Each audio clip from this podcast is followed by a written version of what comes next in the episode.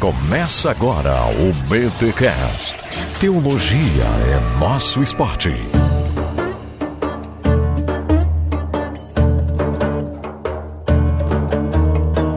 Muito bem, muito bem, muito bem. Começa mais um BTCast de número 279. 200, você acredita? 279. Eu sou Rodrigo Bibo e hoje nós vamos calibrar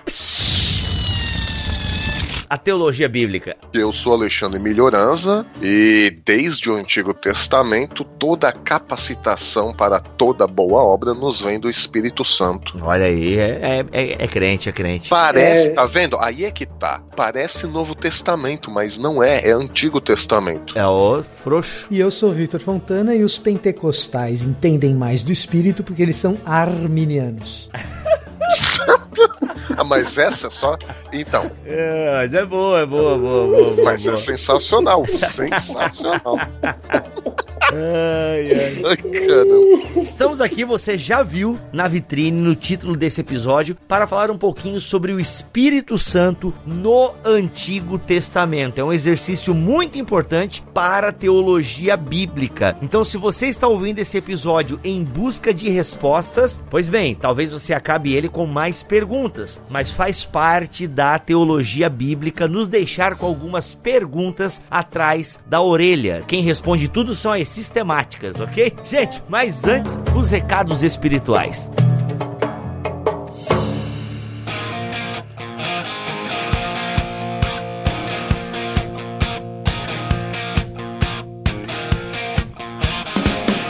Nos recados paroquiais dessa semana, quero avisar você que não tem o hábito de acessar bibotalk.com. Galera, toda semana está tendo um texto novo, original ou uma tradução inédita lá em bibotalk.com. Inclusive, a gente está traduzindo alguns textos com permissão do Ministério Nove Marcas. Inclusive, em dezembro, o Alex colocou um texto lá, é, o Alex e toda a equipe fizeram a tradução de um texto quando um pastor comete suicídio. Se você tem acompanhado das redes sociais. Infelizmente, é uma notícia que é, volta e meia, ou diria até que semanalmente, a gente ouve falar de algum amigo de ministério que tira a própria vida. Então, se você é membro de uma comunidade, se você pastoreia, se você é líder, tá aí um texto que merece ser lido, que merece a sua atenção. Mas tem textos mais leves também. É que, gente, o suicídio, é, até já perguntaram por que, que a gente ainda nunca fez um podcast sobre suicídio. A gente já tentou fazer, mas é um tema muito delicado e a gente está achando, uh, sabe assim, o timing da, da, sabe, da, sabe? A gente está buscando assim é, fazer um programa é, bacana, é, não, bacana não é a palavra, né, gente? Mas vocês entenderam onde eu quis chegar, né? Que é um tema complexo, é, mas a gente precisa falar sobre isso e a gente vai falar em algum momento, inclusive no BTcast Plus, que é mais voltado para liderança e tal. Mas tem lá Deus chama por líderes espirituais. Então, onde eles estão? Onde estão eles? Quando um pastor comete suicídio, que é o que eu já falei, busque a bondade do Senhor ou como a igreja pode prevenir o suicídio, novamente essa temática, tem sobre a questão da pornografia. Galera, toda semana textos muito legais, né, informativos, edificantes, alertivos, existe esse tema, esse termo alertivos que para nos causar um alerta, né, alertar um tema importante e tal. Então, quero convidar você a visitar bibotalk.com e ler os nossos textos. Toda segunda-feira tem texto novo lá no site ou uma tradução inédita também em língua portuguesa. Você confere lá em bibotago.com ou clica no link que está aqui que você vai direto para a seção de textos, beleza? Quero avisar também que o nosso canal no YouTube voltou. É, estamos começando a postar dois vídeos por semana em nosso canal. O podcast também está lá na plataforma do YouTube. Deixa eu falar um negócio aqui rapidinho para você que ouve os nossos podcasts no YouTube ou você ouve direto no site. Sabia que você pode ouvir no Spotify ou no Deezer se você é cliente da TIM, você paga o pós-pago da TIM, você tem de graça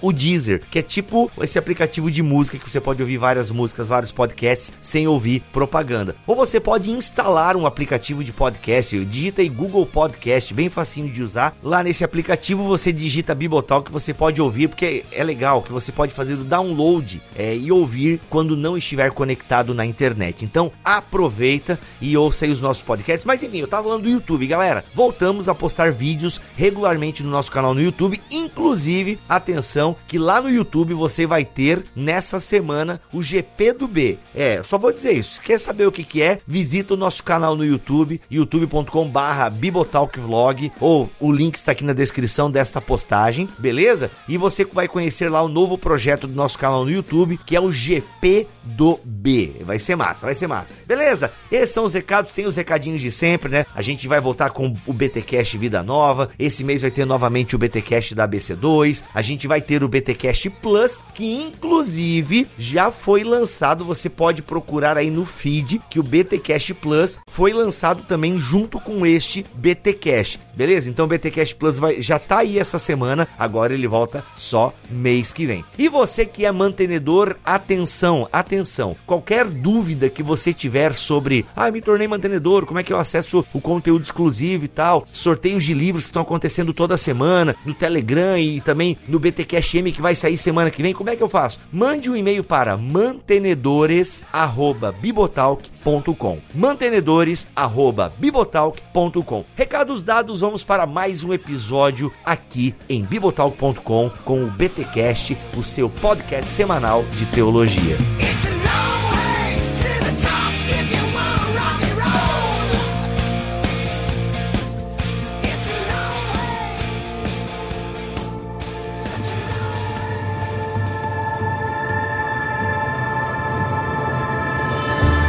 Pessoal, nós já fizemos episódios aqui em bibotalk.com falando sobre a Trindade, ah, falando consequentemente sobre o concílio de. Eu esqueci aquele concílio onde o Espírito Santo foi bem disputado. Foi o de Niceno Constantinopolitano ou foi o Calcedônio? Agora eu não lembro. Tem um, dos, um desses concílios aí da igreja em que o Espírito Santo foi uma figura bem disputada. Então nós já falamos também sobre o Espírito Santo aqui. Já agora eu tô com o concílio na cabeça, gente. Qual que é o concílio que o Espírito Santo é bem? Bem, vocês não são da da sistemática, né? Mas eu acho que é o Cadê o Niceno... Alex? Cadê o Alex? Cadê o Alex? Mas eu acho que é o Niceno Constantinopolitano, onde a figura do Espírito tá ali. Mas se não for também, a gente tá ali. Vai na série Concílios que vocês vão saber é, de qual concílio eu tô falando. É, eu acabei de confirmar aqui, é o credo Niceno Constantinopolitano que tem a disputa a, do Espírito Santo. Diga de passagem, essa vitrine está muito legal. O Matt fez várias mãos assim, tentando segurar a pomba. E a gente já teve aqui sobre o batismo no Espírito Santo, sobre dons espirituais. Então a pessoa do Espírito Santo não é novidade aqui para os ouvintes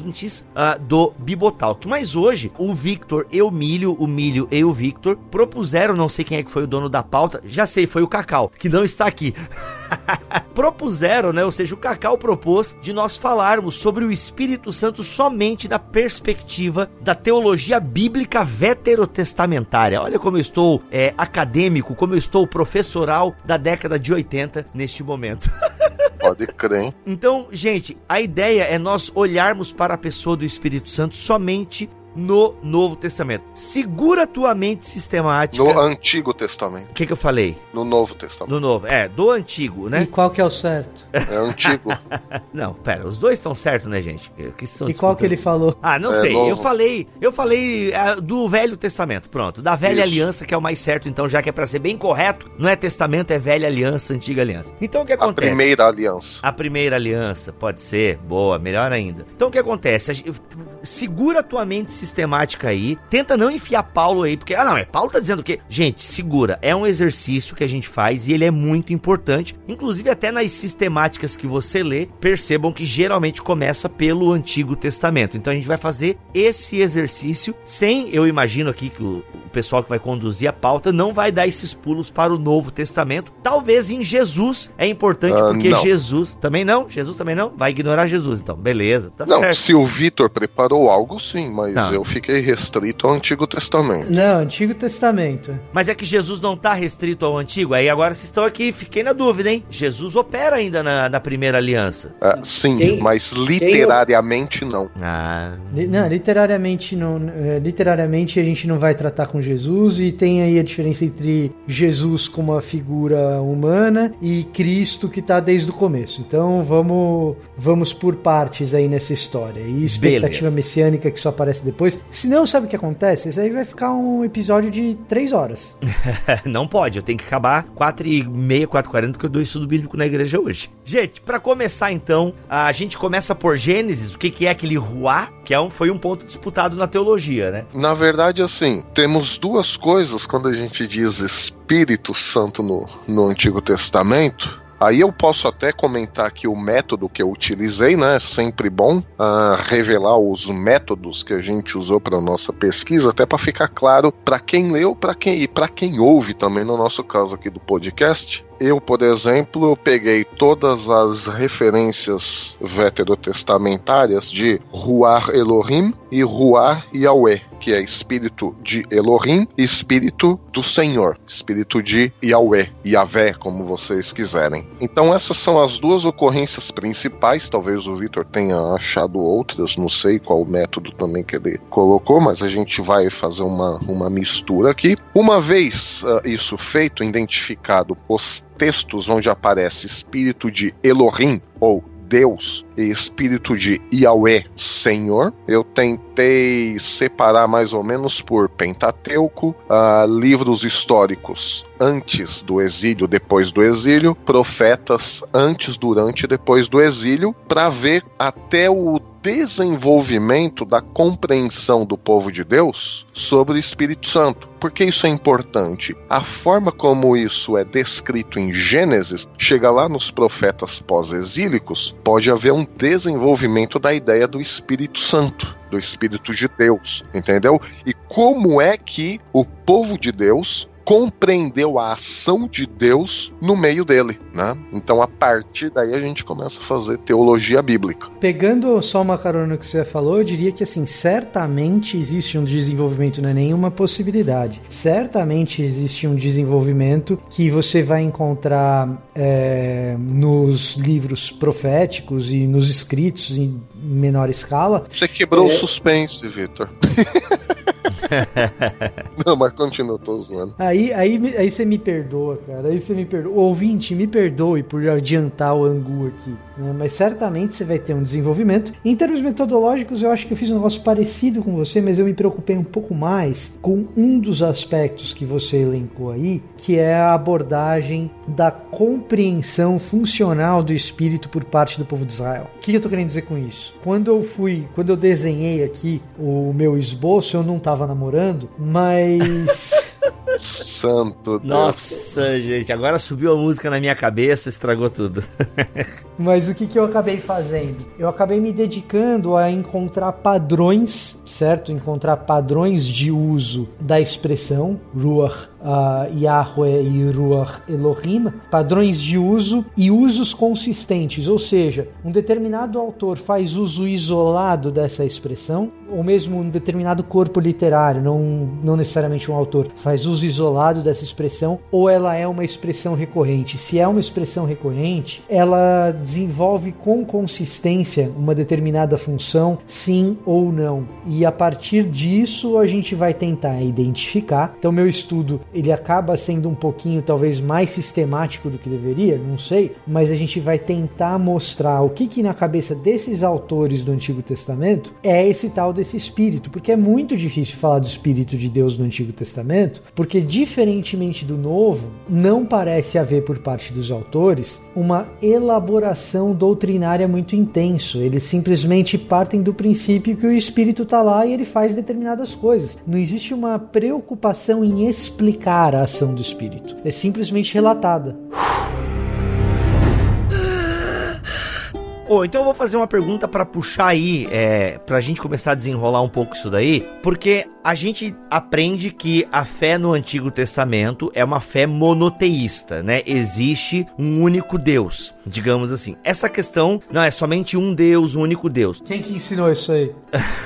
Como assim? Continua a tua frase que eu não quero causar confusão. Ou melhor, monolatria, então, tá? Vou usar o termo monolatria. Isso, exatamente. se crê na adoração, se adora um único Deus, né? Ou seja, crê na, se crê na existência de outros deuses, mas é, se adora um único Deus. E se entende esse Deus, e aí que tá, essa compreensão do Antigo Testamento, porque se fala do Espírito de Yahvé. Quando os autores estão usando essa expressão, e aí eu já tenho que puxar um pouco, né, essa, essa compreensão compreensão que a gente tem. Não, é o Espírito Santo, é uma pessoa diferente. Mas na mentalidade do autor bíblico ou dos leitores é, do Antigo Testamento, o que, que eles entendem por o Espírito de Yahvé, né? Ou, eu não sei se eu posso trazer aqui, o Espírito do Senhor está sobre mim, ou o Espírito do Senhor. ah, como é que eles entendem isso? Eles entendem como uma divindade ao lado de Yahvé, né? Nessa tipo, Yahvé tem um, é, um. Como se ele tivesse. Como é que é que tu usou? Alguém usou no outro podcast? É uma. Conselho divino? Um conselho divino, e aí tem esse espírito que senta, né, ao lado de Yahvé nesse conselho divino. O que que essa expressão ela significa para os autores ou, né, para o início do pensamento, né? Quem é o primeiro autor que começa a utilizar isso no Antigo Testamento e qual o entendimento que ele tem? Tentando responder um pouquinho da sua pergunta, Bibo, sobre a questão da monolatria e a questão da presença de uma entidade aparentemente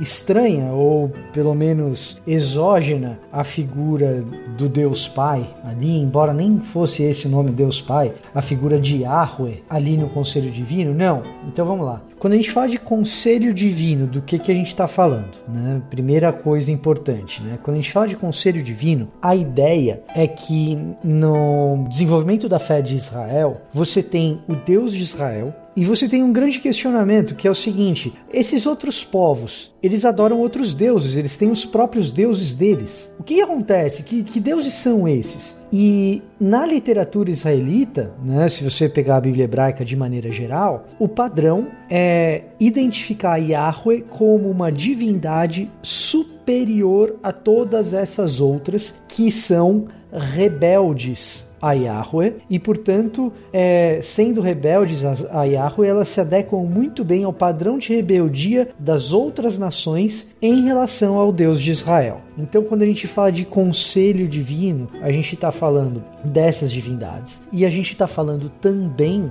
é, da presença dos seres angelicais Ah, pode no crer. Antigo Testamento. Então, sempre que a gente fala de conselho divino, a gente está falando de Yahweh mais esses seres espirituais que são inferiores a Yahweh. Ah, Quando a entendi. gente fala de Ruach Yahweh ou mesmo Ruach Elohim, sintaticamente a gente não tem uma entidade separada. A gente está usando ali o espírito de Deus, do ponto de vista gramatical mesmo, é tanto em um caso quanto outro, é algo pertencente ao próprio Deus. E portanto, talvez não exista ainda na concepção dos autores do Antigo Testamento uma ideia que relacione esse espírito de Deus a uma pessoa subsistente em Deus como vai ser elaborado mais tardiamente no conceito de trindade, que sequer aparece no Novo Testamento como conceito. Aparece no Novo Testamento informações que permitem o desenvolvimento desse conceito mais tarde pela igreja. Mas eh, essa elaboração conceitual ela é posterior. Na literatura hebraica não aparece dessa maneira. O que parece ser entendido é que o Espírito de Deus é entendido mais ou menos como a presença da inspiração divina, ou se você quiser, da expiração divina que provoca a vida trazendo do nada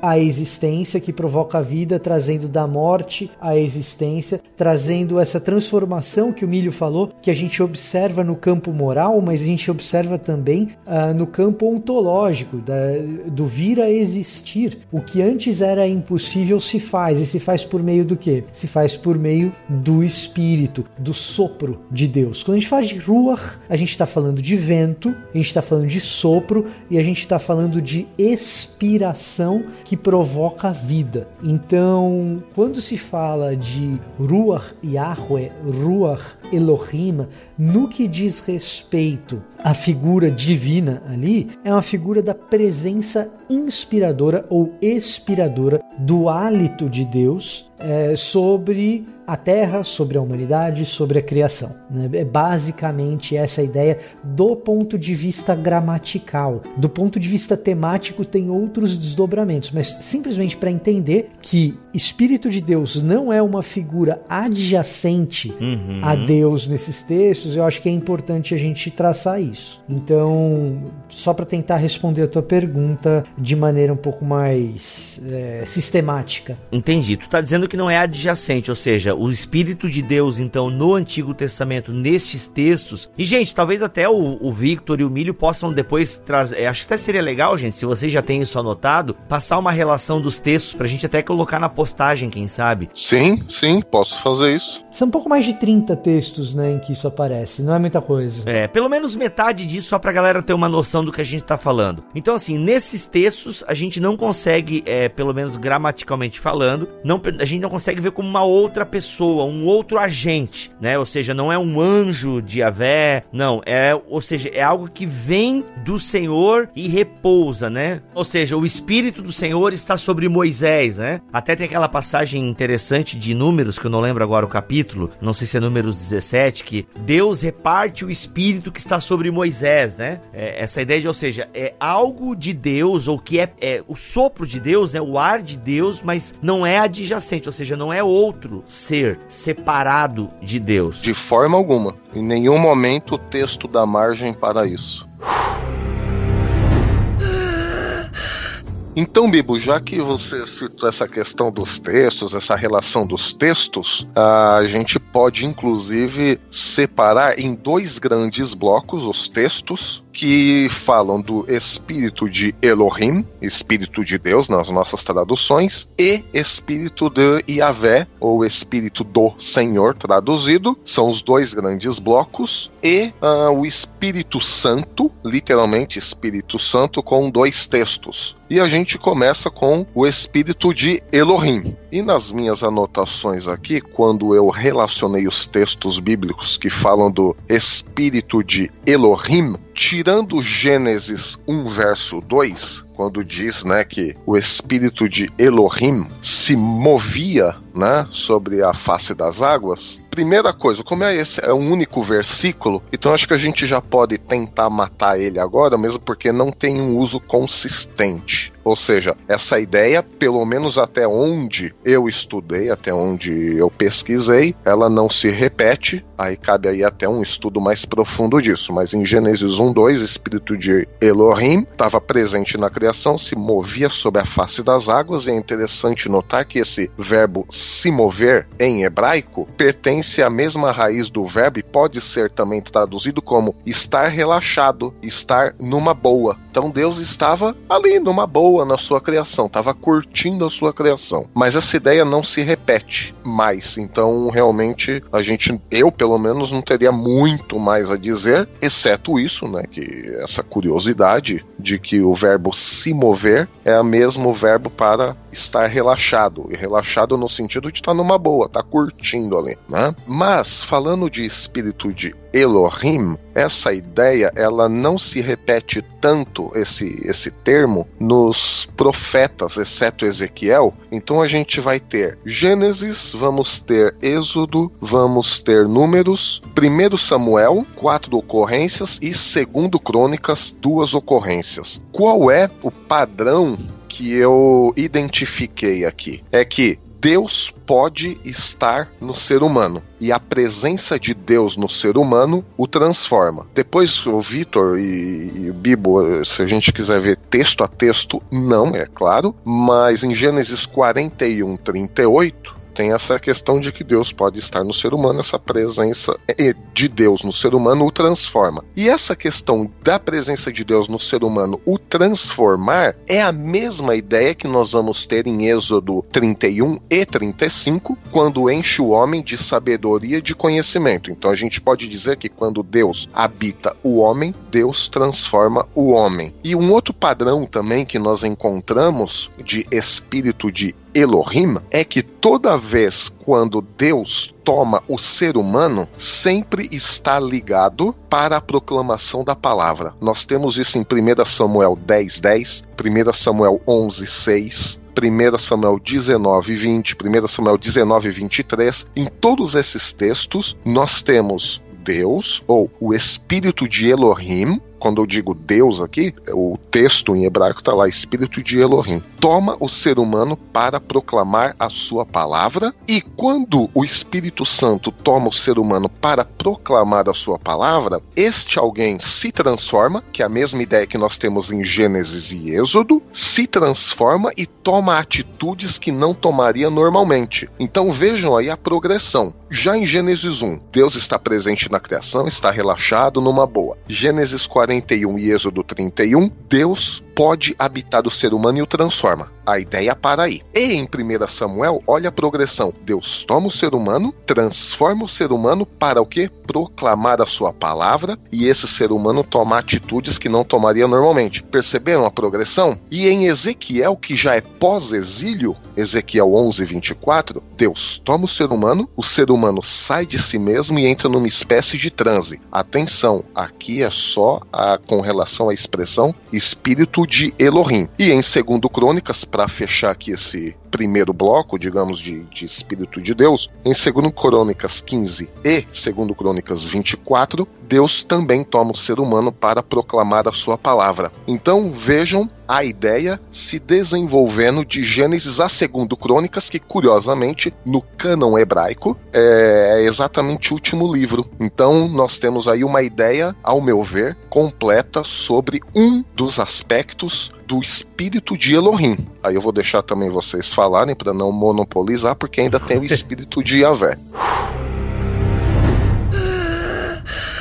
Milho, tu citaste então os textos que falam do espírito de Elohim, mas existe também os textos que falam do espírito de Yahvé. Há uma diferença nisso, porque eu sei que tem autores que preferem usar o termo Elohim, né? Os Eloístas, brincadeira, gente, brincadeira. E tem pessoas, né? E tem autores que talvez tenham preferência para de usar o termo, é, o nome Yahvé. Tem alguma diferença significativa ou não? É só uma preferência do autor mesmo em se referir a Deus como Elohim, ou em outro momento o autor, o outro autor, se refere a Deus como Yahvé. Tem alguma diferença substancial nessa questão? Em linhas gerais, Bibo, é, é interessante isso porque, como eu disse antes, na questão do espírito de Elohim, tem essa questão da presença de Deus no ser humano. A presença de Deus no ser humano transforma o ser humano. ah, e o desenvolvimento disso é a presença de Deus no ser humano transforma o ser humano para proclamar a sua palavra. Então aqui está ligada a proclamação da palavra. Só que quando a gente vê a questão do termo espírito de Yahvé,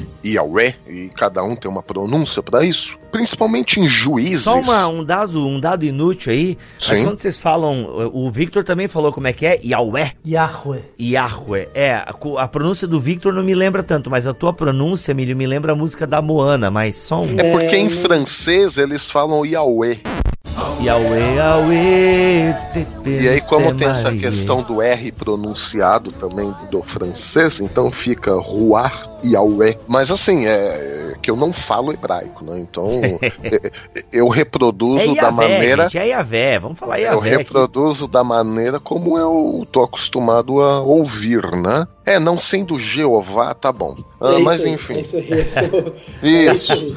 Esse é eu, ponto. sab- eu sabia que o Vitor ia curtir. Mas enfim, quando a gente começa a, a ver os textos, Bibo, que contém a expressão Espírito de Yahvé, principalmente em Juízes, todos os textos de Juízes, de novo, a gente pode até colocar a relação no, no post né, do nosso site. Juízes 3, 6, 11, 13 e 14, todas as ocorrências com o- versículo, né? Espírito de Iavé. O espírito de Iavé vem, toma o ser humano sem transe e capacita o ser humano no sentido de transformar o ser humano, no sentido de o ser humano vai tomar uma atitude que normalmente ele não tomaria. Ah, então, de novo aí, os textos que contêm espírito de Yahvé têm essa progressão, né? Tem esse desenvolvimento teológico, só que a capacitação no livro de Juízes não é para proclamar a palavra de Deus. A capacitação do espírito de Yahvé que toma o ser humano e que transforma o ser humano é ah, uma capacitação realmente física. Por exemplo, já começa em Juízes 3, quando o Espírito de Yahvé veio sobre Otoniel e concedeu uma capacidade para Otoniel julgar Israel, uma capacidade, digamos, organizacional e militar. Em Juízes 6, o espírito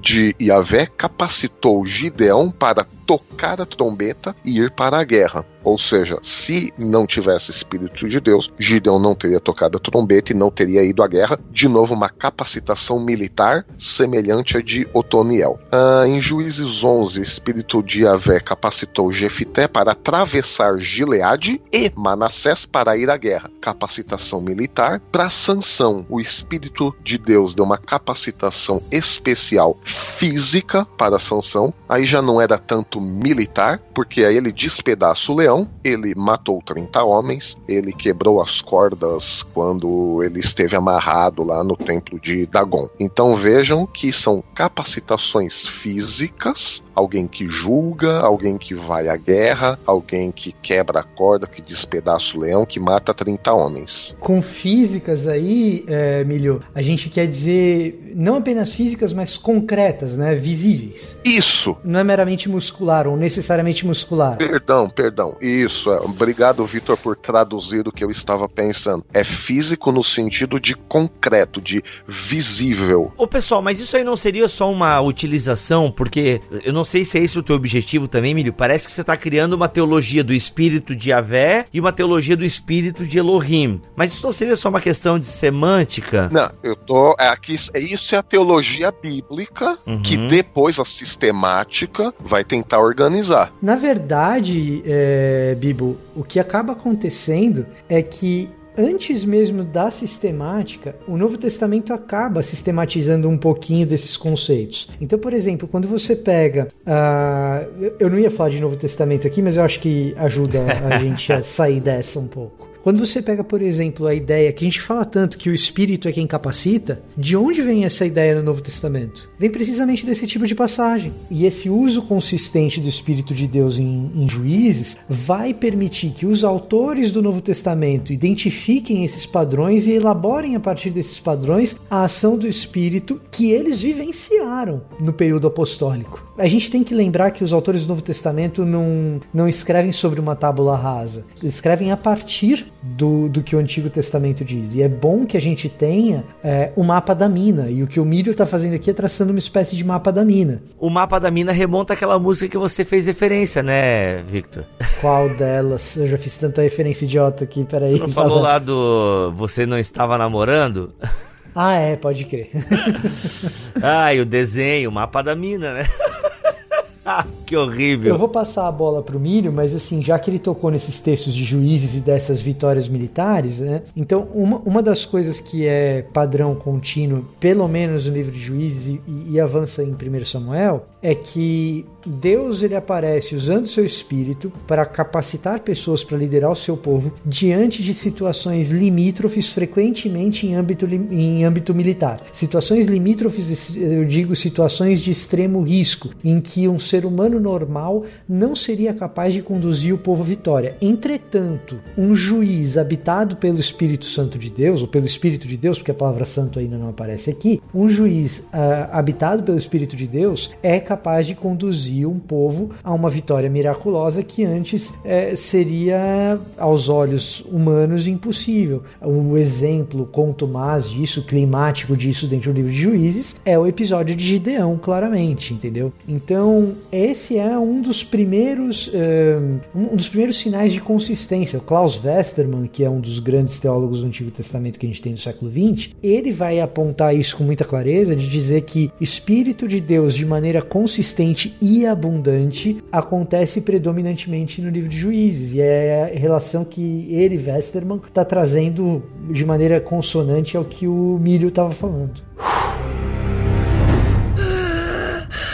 Então, assim, a gente já identifica alguns padrões, mas a questão da capacitação, ela continua. E não apenas continua, se desenvolve. Isso quer dizer que ao longo da história do povo de Israel, do povo de Deus e o seu relacionamento com Deus, eles foram tendo em desenvolvimento da sua percepção de Deus, da atuação de Deus na história, mas também da atuação de Deus neles mesmos. Por exemplo, em 1 Samuel, Primeiro. primeiro livro de Samuel, é que eu tava pensando na primeira obra literária Ah, não, de cara, não Samuel. fala mais. É. Blá, blá, blá, Ah, blá, blá, blá, blá, blá, blá, blá, blá. Então, nós temos aqui na, na- nessa primeira obra literária de Samuel. ah, Nem eu aguento. É, Não, esse tipo meu de correção, cara, é bem que assim, quem tá no primeiro ano de teologia, tá ligado? O cara quer corrigir tudo e não sei o quê. Não, não, não, não é assim que se fala. É, primeiro.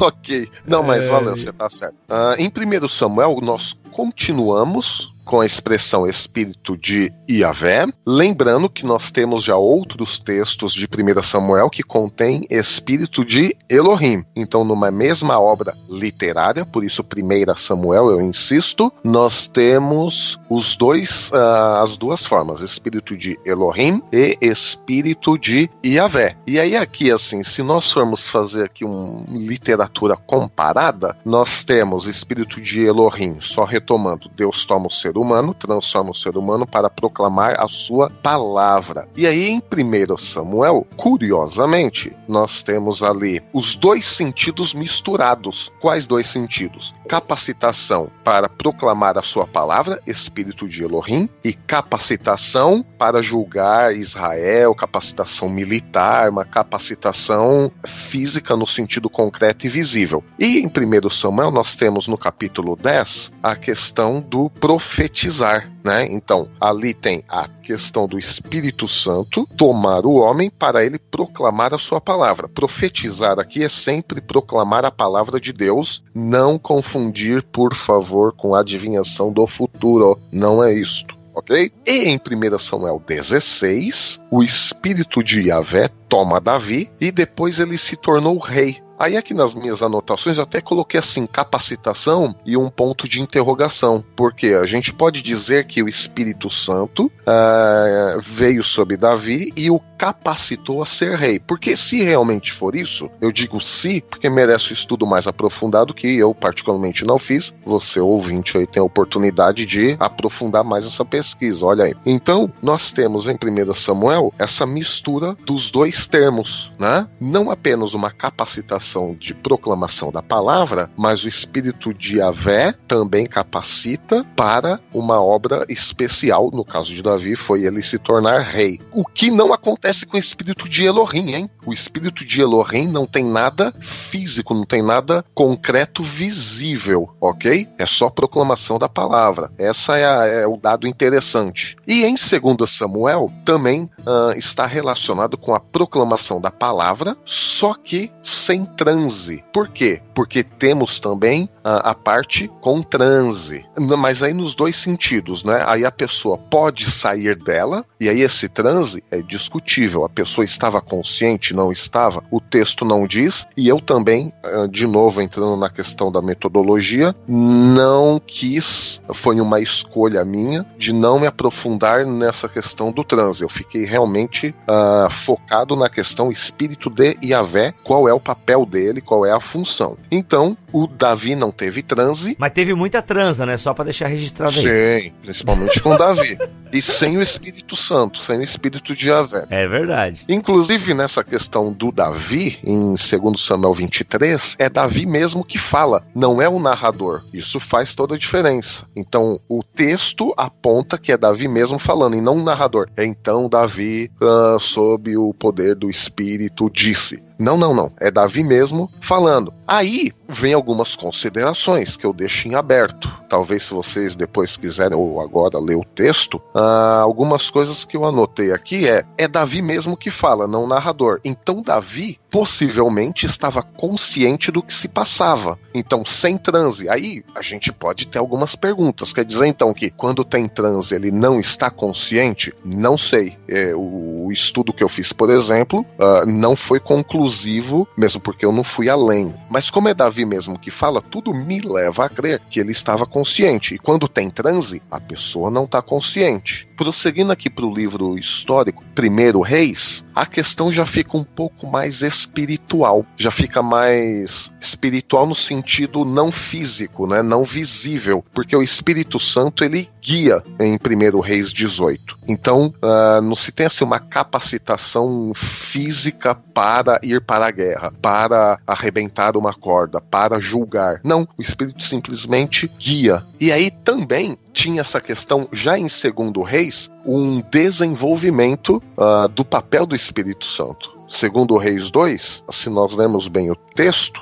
é que não dá para ler todos os textos, mas pode deixar pra gente um, a ideia de que havia uma crença de que o espírito poderia transportar as pessoas, que é exatamente, note que segundo Reis nós estamos nos aproximando do período do exílio babilônico. Ainda não, mas tá próximo. Crença de que o espírito poderia transportar as pessoas e em Ezequiel, que é o período do exílio babilônico, uh, nós temos um Ezequiel no capítulo 37, por exemplo, que sofre um tipo de teletransporte. Então, note o desenvolvimento, uma crença de que o espírito poderia transportar as pessoas em 2 Reis 2, e em Ezequiel 37, alguns decênios depois, né? Uh, não chega nem a um século, eu estou fazendo a conta aqui de cabeça, em Ezequiel 37, esse teletransporte. Então, o espírito de Yahvé me levou para um vale de ossos secos. Mas como é esse me levou? Ele viu, e, o espírito realmente teletransportou, uh, o texto não deixa claro. Então, de novo, um desenvolvimento de uma ideia, percebem? Ou seja, é o termo que vocês não gostam muitas vezes de usar, mas a gente poderia dizer que é como se fosse uma revelação progressiva. Isso. Ou uma compreensão progressiva do homem do papel de Deus. Ou seja, esses vários textos que tu tem aí, Milho, eles mostram essa compreensão progressiva e que tem, ou seja, em determinados textos o espírito de Avé ou o espírito de Elohim, ele possui algumas características. Beleza, acho que a gente nem precisa passar por todos os textos, tá? Mesmo porque já já quase que terminou. Ah, porque depois só tem o que? Miqueias, que também está relacionado com a proclamação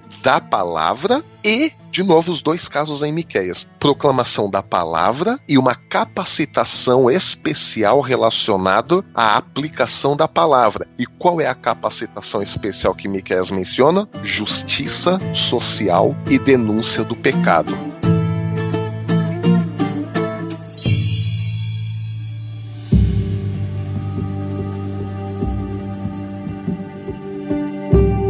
Aí nessa questão da justiça social entra um pouco do que os profetas vão trazer nessa ideia ainda de progressão, né, de progressão do conhecimento, do que os profetas vão trazer a respeito do espírito. Depois a gente pode tratar um pouquinho a respeito disso. Não, acho que dá pra entrar agora, Victor. Lá no começo você falou que gramaticalmente a gente não entende o espírito como adjacente a Yahvé. Mas você deu a entender que não, mas eu posso entender de outra maneira, porque é a pergunta que ainda tá no ar. Ok, resumindo, se eu entendi tudo que tá sendo falado aqui, a gente tem o espírito, que é uma parte, algo que provém de Yahvé, que capacita os fiéis para a sua obra, seja na proclamação da palavra, seja no translado, seja para fazer coisas visíveis, né, manifestações de poder para a governança, seja a questão do até mesmo a ideia de que a presença do espírito, é, eu lembro aqui de Davi, né? Transforma o homem, isso é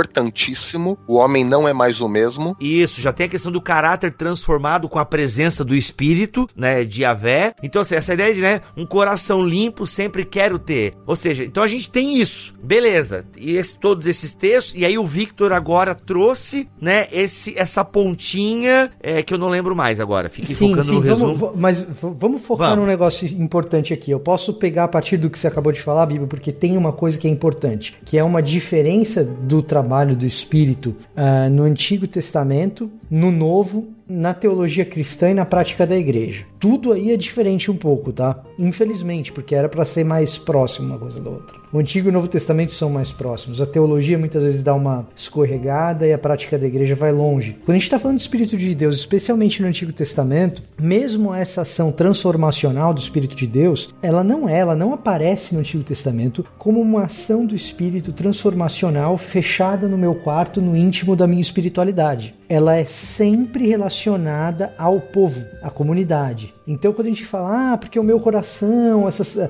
a, a transformação moral, ela acontece, essa transformação moral, mas ela acontece relacionada no contexto comunitário do povo de Israel e da história redentiva que Deus está planejando. Então, é, é importante isso. Por quê? Porque na nossa espiritualidade cristã, a gente restringiu a ação do Espírito Santo e é a palavra essa mesma. É a palavra que muitas vezes os círculos mais carismáticos gostam de dizer, vocês restringem a ação do Espírito Santo. Agora sou eu é, dizendo não aos carismáticos e aos pentecostais, mas ao cristianismo evangélico de maneira geral, que a gente restringiu a ação do Espírito Santo ao círculo do quarto fechado da espiritualidade individualista, quando na Bíblia a ação do Espírito Santo extrapola esses limites e sequer está muito preocupada com eles. Cara, Vitor, posso só completar um negocinho aqui? Por. Todos esses textos, Deus não pede licença ao homem para tomá-lo simplesmente há uma necessidade. Deus intervém em alguém especificamente, esse alguém é transformado e proclama a palavra ou age ah, de alguma maneira visível e concreta. Mas realmente não há um encadroma, não- o Espírito Santo ele não está limitado e Deus não pede licença. Ele toma o homem e o homem faz a sua vontade. E quando faz, o faz em relação à comunidade. Quem proclama, proclama para alguém. O cara não proclama sozinho em voz alta no quarto dele ou no monte isolado,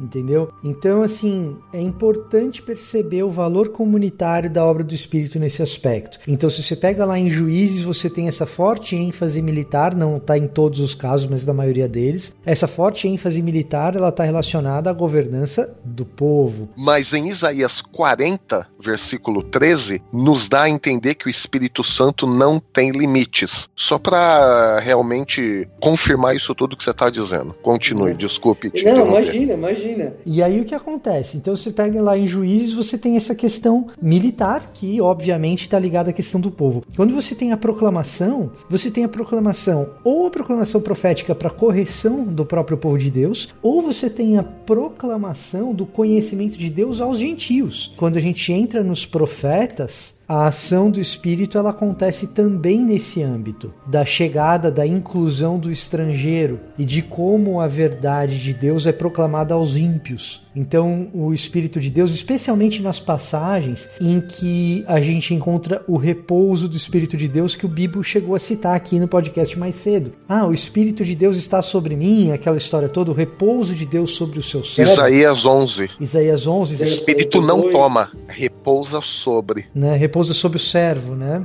Então, você tem Isaías 11, você tem Isaías 42, você tem Isaías 61, que é a passagem ah, que Jesus eh, cita ou lê no- na sinagoga em Lucas capítulo 4. E nessas passagens você tem uma forte ênfase para o lado da justiça social, da misericórdia e da inclusão do gentil e do estrangeiro. Então, na- nessa revelação progressiva, primeiro, a gente sempre encontra o Espírito com esse agir transformador no âmbito comunitário. Ele transforma uma pessoa com, com um viés de ação comunitária para salvar a comunidade, ou para revelar conhecimento à comunidade, ou para proclamar o nome de Deus à comunidade. S- Sempre vai existir esse viés comunitário. Agora, é comunitário, mas utilizando um indivíduo, né? Um, Se um eu- agente. É um agente. Só que, só que assim, Bibo, só para você entender o que eu tô querendo dizer com isso. É utilizando um indivíduo, é ut- utilizando um agente, certo? Mas a ênfase ao propósito que Deus tem utilizando esse agente Isso, não o indivíduo. para provocar alterações na história. É o agir poderoso de Deus na história, com H maiúsculo. Porque normalmente este agente, se não houvesse o Espírito Santo, de acordo com o que eu vi um pouco aqui no- no- nessa relação de versículos, essa pessoa normalmente não tomaria essa atitude. Precisamente, é exatamente isso. É, são circunstâncias em que, sem a ação do Espírito de Deus, elas são circunstâncias que seriam impossíveis de se realizarem. E aí, como eu citei anteriormente, se você quiser isso de maneira mais concreta, é só pensar no caso da vitória militar de Gideão. Sem o, o Espírito de Deus ali presente, como que Gideão ia vencer com o tamanho do exército que ele tinha em comparação com o tamanho do exército que ele tinha de enfrentar? Então, não tem como. E por último, você tem a grande expressão comunitária do Espírito, que aí os pentecostais vão gostar muito do que eu vou dizer, os carismáticos também, que é o derramar do Espírito. Derramar do Espírito, ele é comunitário tanto no Antigo Testamento quanto no Novo, que é a grande passagem de Joel capítulo 2. A grande passagem de Joel capítulo 2, que os jovens vão profetizar, de, ali você tem a inclusão do estrangeiro também, você tem uma inversão de lógica social, na qual, inclusive, aqueles que normalmente eram excluídos da comunidade, agora no derramar do Espírito, a comunidade se torna completa. Mas, ô Victor, esse é um anseio que a gente tem no Antigo Testamento, né? Porque nas páginas do AT, esse derramar não chega a acontecer. Confere? Esse é um anseio, pelo que eu entendi, há um anseio nas páginas do Antigo Testamento para que o Espírito fosse derramado sobre toda a carne. Tanto que o próprio Moisés fala lá em Números, né? Antes todos vocês fossem profetas, porque afinal ser profeta era uma característica de ter o Espírito de Yahvé que proclamava a sua palavra. E em Joel a gente tem esse anseio que no dia do Senhor ah, derramarei do meu Espírito sobre todos os povos, os seus filhos e suas filhas profetizarão, que é a partir do versículo 28 do capítulo 2. É que Joel ali, Bibo, ele também faz um, um jogo de palavras, porque ele começa no capítulo 1 com a invasão dos gafanhotos, certo? Que causou destruição no, no, no ambiente onde o povo de Deus vivia, certo? Hum. E Joel diz que isso é culpa do próprio povo, não é tipo uma maldição de Deus. Joel apenas utiliza essa invasão de gafanhotos para falar o seguinte: ó, tá vendo? Os gafanhotos vieram aqui e destruíram toda a sua plantação. É exatamente o que vocês fazem com o pecado de vocês, certo? Tá. Vocês destroem a vida de vocês mesmos. Então venham e façam jejum. Mas caramba, como fazer jejum se já não tinha comida? E na verdade o que que é? Arrependam-se. O arrepender-se o que que é? É uma transformação. Mas quem dá a transformação? Segundo todos os outros textos que nós já lemos no Antigo Testamento, o Espírito Santo. E como é que Joel termina o, o livro dele no capítulo 3? A invasão do Espírito Santo. Percebe? Tem uma ideia toda do Antigo Testamento. Não é só um anseio. Ele, Joel está dizendo o seguinte: vocês, assim como os gafanhotos destruíram todo o ambiente, o pecado de vocês destruiu tudo. Só que eu, o Senhor, derramarei do meu espírito sobre toda a carne e haverá o que? Restauração, porque é o espírito que transforma. Desenvolvimento de uma ideia já veterotestamentária, pega-se essa mesma ideia e há um desenvolvimento teológico em cima. Aí Paulo no Novo Testamento ele vai fazer o quê? Onde abundou o pecado, superabundou Superabundou a graça. Percebe? É a mesma ideia.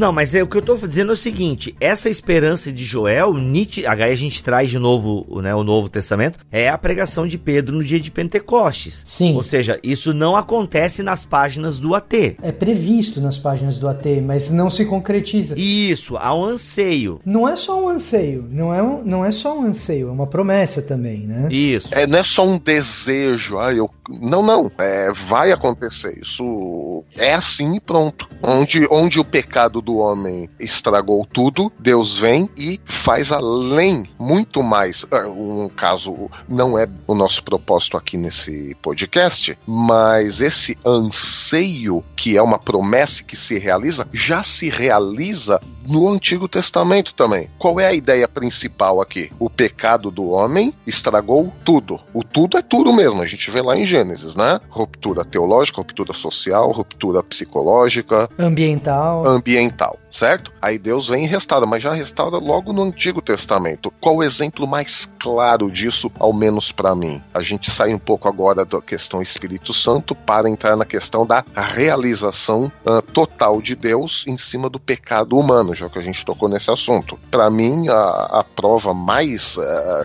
cabal disso tudo é quando Davi faz o recenseamento, certo? Quase 80 mil pessoas morrem em consequência deste pecado de Davi. Davi se arrepende, transformação. Aí Deus perdoa Davi e Davi depois ele prepara aquele mesmo terreno onde ele ofereceu sacrifício para Deus de reconhecimento do pecado. O terreno ali seria construído o quê? O templo de Salomão. E o templo nós sabemos que é a representação física de Deus no meio do seu povo. Ou seja, a representação física de Deus no meio do seu povo foi exatamente no lugar aonde Davi cometeu um dos seus pecados que teve uma das maiores consequências. Veja, não é pecadinho e pecadão, tô falando consequência. Então, de novo, onde abundou o pecado, superabundou a graça de Deus, superabundou a presença de Deus. Então, veja que essa questão da transformação do o espírito que toma o homem, a questão de onde abunda o pecado, superabunda a graça, a presença de Deus, ou a glória de Deus, que é a mesma coisa, né? Que glória quer dizer presença ou essência, peso, é uma ideia que vai se desenvolvendo já no Antigo Testamento, que os escritores do Novo Testamento, eles vão só pegar essa ideia, só entre aspas, tá, gente? Por favor, me entendam. É bem. a- É, eu já tô aqui, bastante aspas, né? Eles vão pegar esta ideia que já está desenvolvida no Antigo Testamento e vão transformar em outras palavras para as comunidades para as quais eles escreveram as cartas. Milho, eu concordo, mas é, tem aqui a questão de promessa e cumprimento. Já se cumpre no Antigo Testamento, é isso que eu tô dizendo. Ah, eu não acho. Parte sim. Agora, a questão de Joel 2, pra mim, não é nem questão de ser teólogo pentecostal aqui, mas é, é o que o próprio Pedro tá dizendo. Sim, mas eu não tô discordando de você. Eu estou concordando com você. É que dá a impressão que eu estou discordando, mas eu estou concordando. É, pareceu que tava discordando, é. Então eu não entendi direito o que você falou. Vocês estão entrando num problema hermenêutico que a gente não precisa entrar nesse episódio, gente. De sensus plenior, duplo cumprimento de profecia. Não, é que assim, ó, o que eu tô dizendo, eu entendo o que o Milho tá dizendo.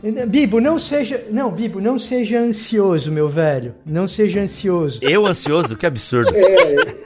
Meu, meu ponto é o seguinte, cara. Estamos citando Joel. É óbvio que Joel, assim como uma série de outras profecias messiânicas, se cumprem no Novo Testamento. Fica tranquilo, fica na paz. Não tem erro. Não tem erro. E, e não, e, e não tem porquê a gente achar o contrário. Agora, não tem porquê também a gente se restringir de entrar na mente do profeta e entender por que, que ele tá falando aquilo naquele momento dele. Sim, sim, Tá? sim. Então é basicamente isso. E aí, quando a gente entende por que, que o profeta está falando aquilo naquele momento dele, a gente também entende o que Deus revela a respeito de si mesmo por meio daquele texto específico. De outra maneira, eu ficava só com o texto de Pedro, não precisava do de Joel. Vou lá. Entendeu? Acho que é mais ou menos isso que o Mírio tá falando. Mas eu concordo em absolutamente tudo, Bibo. É claro que a questão do perdão tá presente, a graça tá presente, eu também não nego esses elementos, Sim. sabe? Mas essa questão da promessa e a questão do anseio, por exemplo, no Antigo Testamento, é aquela ideia de que, cara, por enquanto a lei é de pedra, né? É escrita em pedra. Pô, chegue o dia em que ela seja escrita nos corações. Mas é que tá, se a gente ler o Salmo 51, por exemplo, lá não é nem espírito de Elohim, nem espírito de Yahvé, é Espírito Santo. O que Davi diz? Não retires o seu Espírito Santo de mim. Sério tá Espírito Santo lá? Caramba. Sim. Nunca, nunca me atentei pra isso. Sim. Então aí a gente já tem a mesma conotação que no Novo Testamento, por exemplo, de um Espírito Santo que não apenas toma, que não apenas repousa, mas que habita dentro. Porque ele diz para não tirar dele, percebe? Então, assim, nós já temos cumprimentos no Antigo Testamento e, o- e um segundo cumprimento no Novo. No- no- eu não estou nem questionando isso. É realmente ver que o Antigo Testamento, as ideias já estão lá e o- o- os escritores do Novo Testamento se apropriam dessas ideias que já estão lá e adaptam para o seu público naquele momento específico que foi necessário dizer aquilo. Foi necessário que Pedro dissesse aquilo porque o momento era aquele. Foi necessário que Paulo dissesse tudo o que ele falou porque o momento na comunidade para as quais ele escreveu precisava daquilo. E eu diria mais, já que a gente está caminhando para esse lado hermenêutico, né? Os autores do Novo Testamento eles adaptam para aplicar a realidade na qual eles estão inseridos, assim como um pastor faz numa pregação hoje. Então isso é uma coisa. Ressignificam à luz do sacrifício e da ressurreição de Cristo. Exato. E além de adaptar, ressignificar, eles também explicam para a comunidade que muitas vezes não conhece o texto do Antigo Testamento e os apóstolos têm o papel também de explicação desses textos. E aí é natural, é, é absolutamente natural que a gente acabe encontrando textos que têm um significado preciso, circunscrito dentro do Antigo Testamento e que, primeiro, à luz dos eventos miraculosos do Novo Testamento, ganham uma camada extra de significado. Assim, é relativamente tranquilo quando a gente entende que, opa, isso aqui tinha um significado importante para a cultura israelita naquele contexto, mas à luz dos acontecimentos da sexta-feira e do domingo, peraí, tem uma caminhada ali de Jesus com os discípulos em que ele vai explicando onde ele mesmo estava em todas as escrituras e a galera não estava sendo capaz de perceber. É que como a gente tá fazendo esse episódio, a gente deixou, digamos, o Espírito Santo no antigo, aí dá a impressão que, que eu esteja desconsiderando o novo. Mas é a minha mania, né? Aí é um, sei lá, uma mania que eu tenho de. Como é Antigo Testamento, eu não vou nem pro Novo. Igual, por exemplo, quando fizemos aquele episódio sobre pregação no Antigo, eu dei um exemplo aqui que na, na, na comunidade onde eu sou pastor, a gente está fazendo aquela série de pregações em cada um dos livros da Bíblia. E quando tá no Antigo Testamento, eu não vou em nenhum momento pro Novo Testamento. Por quê? Para mostrar que a palavra de Deus, quando surgiu ali no Antigo Testamento, ela estava completa, ah, mostrava graça, mostrava misericórdia, mostrava julgamento, mostrava tudo de Deus para o povo daquela época. Porque senão, se a gente diz, ah, então ah, Elias, Moisés, Eliseu, os reis, eles precisam para serem salvos, eles teriam que ter precisado do Novo Testamento, o que é uma incoerência cronológica. Agora, quando eu começar a pregar os livros no Novo Testamento, eu farei milhares de referências ao Antigo, que é a, a- a questão cronológica. E como este episódio é o Espírito Santo no Antigo, eu tô me concentrando no Antigo, né? Até com uma certa veemência, desculpe, mas justamente para mostrar que já temos uma ideia completa sobre o, o papel do Espírito Santo de Deus já no Antigo Testamento. E aí tem essa segunda camada de ressignificação que o Vitor nos explicou muito bem, mas aí já seria no Novo Testamento. Aí quando for no Novo Testamento, beleza. Eu tô tentando realmente me restringir, só isso. É um exercício puramente intelectual aqui. Então, gente, nessas coisas, em relação a essas coisas do antigo e do novo tal, tem algumas coisinhas que é bom a gente saber, que eu acho que é uma amarrada boa que a gente faz no conteúdo geral. Que primeiro, o Espírito de Deus, ele não é um ente separado no Antigo Testamento, é o próprio Deus. Ele é o vento, né? Ruach significa o vento que inspira as coisas da existência. Ele já é no Antigo Testamento quem capacita os agentes de Deus para as obras poderosas de Deus na história, a história com H maiúsculo para Israel. Ele faz isso em ambiente comunitário. Ele faz isso transformando os seus agentes. Ele faz isso tanto em contextos de concretude, seja militar, seja de gestão governamental, quanto para proclamação da palavra de Deus. Então o Espírito ele age em todos esses aspectos. Ele faz isso transformando o tecido social, como a gente vê num exemplo máximo em Isaías 61, quando o Espírito de Deus repousa sobre o seu servo e ali ele vai trazer boa notícia para o pobre, libertação para o preso, que é o texto que Jesus lê em Lucas capítulo 4. E ele promete, e aí eu acho que resolve a sua questão, Bibo. Que a- o verbo aqui é prometer. E ele promete um derramar definitivo do Espírito sobre o seu povo. E nesse derramar definitivo do Espírito sobre do seu povo, acontecerá essa transformação espiritual final e definitiva que tem como expectativa final a chegada do Messias. Existe uma expectativa messiânica aqui e uma promessa messiânica. A gente vê cumprimentos proto-messiânicos disso no Antigo Testamento já, como o Milho citou bem, a passagem de Davi em Salmo 51. Mas não há como negar que seja em Joel 2:28, seja em Zacarias 12:10, seja em Isaías 32, existe uma antecipação de que um derramar do Espírito será feito sobre a comunidade do povo, da família de Deus, e a gente crê da nova família de Deus que inclui os gentios, trazendo essa transformação geral à comunidade. Agora, o resultado desse derramar comunitário é a transformação desse próprio tecido social que a gente estava falando. Tanto é que o resultado disso no próprio capítulo 2 de Atos, quando a gente lê lá de 42 a 47, é que eles tinham tudo em comum, repartiam tudo entre todos, segundo as necessidades, e portanto, essa ação do Espírito não pode se restringir, não pode estar circunscrita a meras confabulações morais abstratas. Não é simplesmente uma transformação do meu, assim, o, o meu coração era sujinho e agora ele ficou limpinho. Exatamente por isso que é importante, Vitor, a questão do primeiro, dos primeiros desenvolvimentos lá no início. Há um, um- um- uma identificação do papel do Espírito de Deus, né, de capacitação, de transformação, mas que não fica só ah, nisso que você disse, se transforma em coisas concretas. Então, assim, a, a teologia bíblica, ela, ela está firmemente apoiada nesse desenvolvimento de milênios. Não é uma coisa que um cara tirou uma ideia daqui e, e pronto, escreveu lá e, e a gente acredita. É aí que vem a inspiração de Deus. Exato, e deixa eu só fazer uma, um adendo nessa história para não parecer que a gente está enfatizando uma coisa e desenfatizando outra. Quando a gente fala em concretude da revelação do Espírito Santo, a gente está falando em concretude do elemento salvífico da obra do Espírito Santo de Deus através da Escritura. Quando eu falo através, estou falando é, no decorrer da Escritura. O que, que eu estou querendo dizer com isso? Isso inclui o elemento soteriológico da ação do Espírito Santo. Isso inclui a salvação pessoal. Não é porque o evento é comunitário que não inclua a salvação pessoal, inclui a salvação pessoal. Tanto é que já no Antigo Testamento, parte da capacitação espiritual do Espírito diz respeito à proclamação. Agora, essa salvação pessoal, ela é observável concretamente a partir das obras dos santos.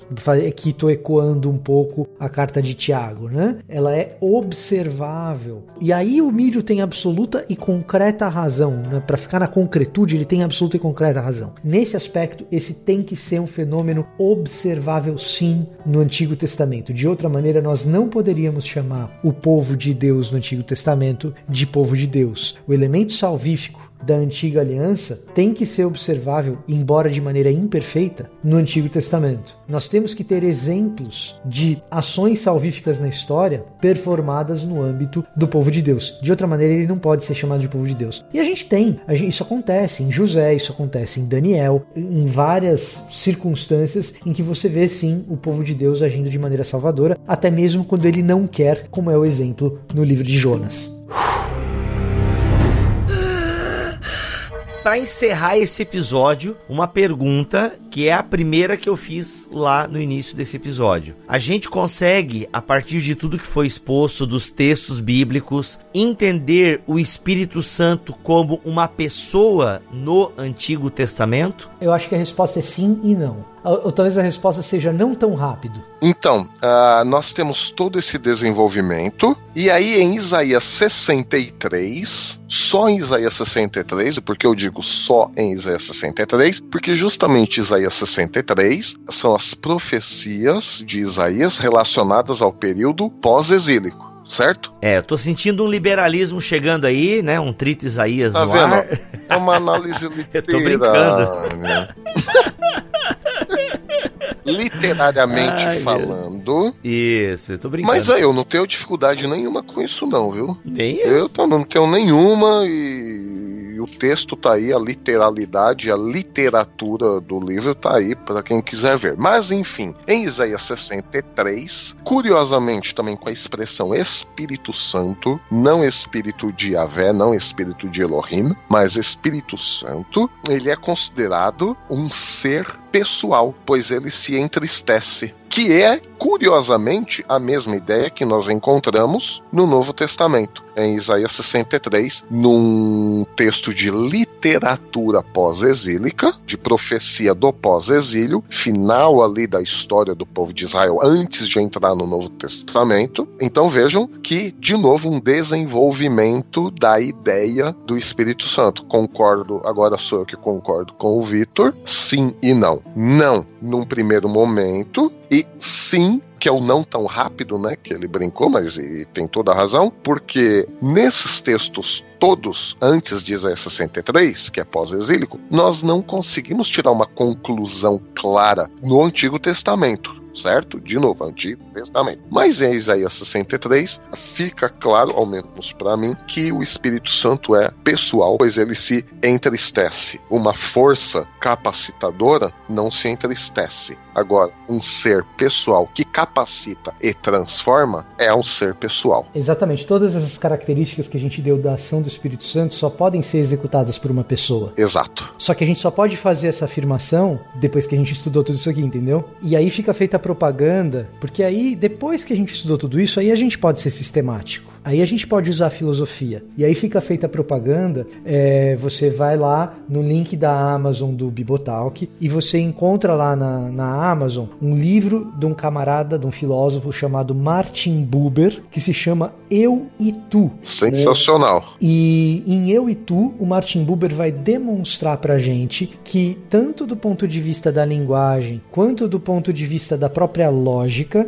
é impossível que a execução, que a relação é, desse tipo de capacitação que a gente está dizendo nos eventos narrados em juízes, ele não vai tratar isso explicitamente, a gente tem que aplicar o que ele está dizendo, tá? Mas esses eventos narrados em juízes, esses, é, é, esse tipo de orientação que a gente tem a respeito do Espírito e promessas nos profetas, é, não é uma relação entre coisas. Martin Buber fala entre relações entre coisas e relações pessoais. Coisa com coisa e eu com você. Ali ele mostra que uma relação em que existe especialmente troca cognitiva é impossível que seja uma relação entre coisas. Deus não daria uma coisa para você para que você fosse capacitado para fazer algo impossível. Deus dá a si mesmo de forma pessoal. Aleluia. Deus dá a si mesmo de forma pessoal na figura do Espírito Santo e depois também na figura do Messias. Numa única frase aí, o Vitor pegou todo o desenvolvimento do Antigo Testamento. É, muito bom.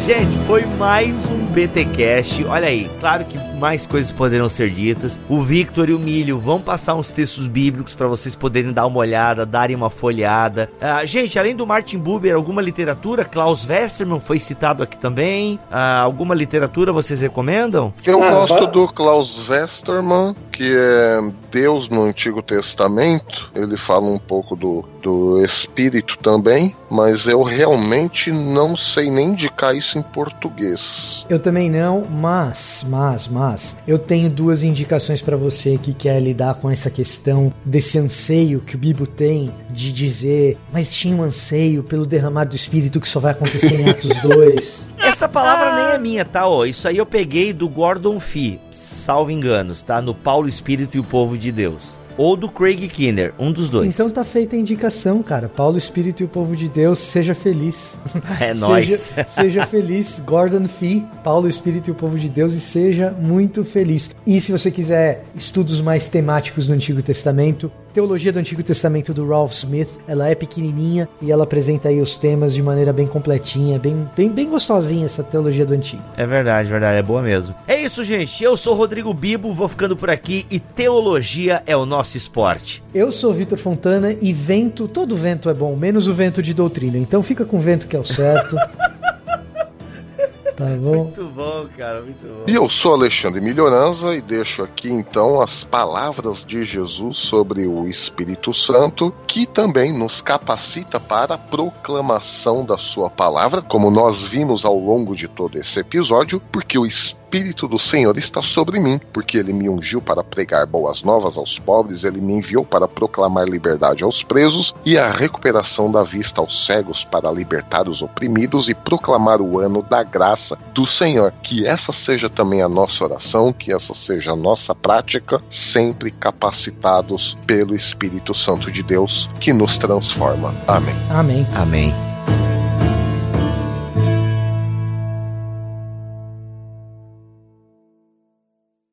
Este podcast foi editado por Mac Bibotalk Produções.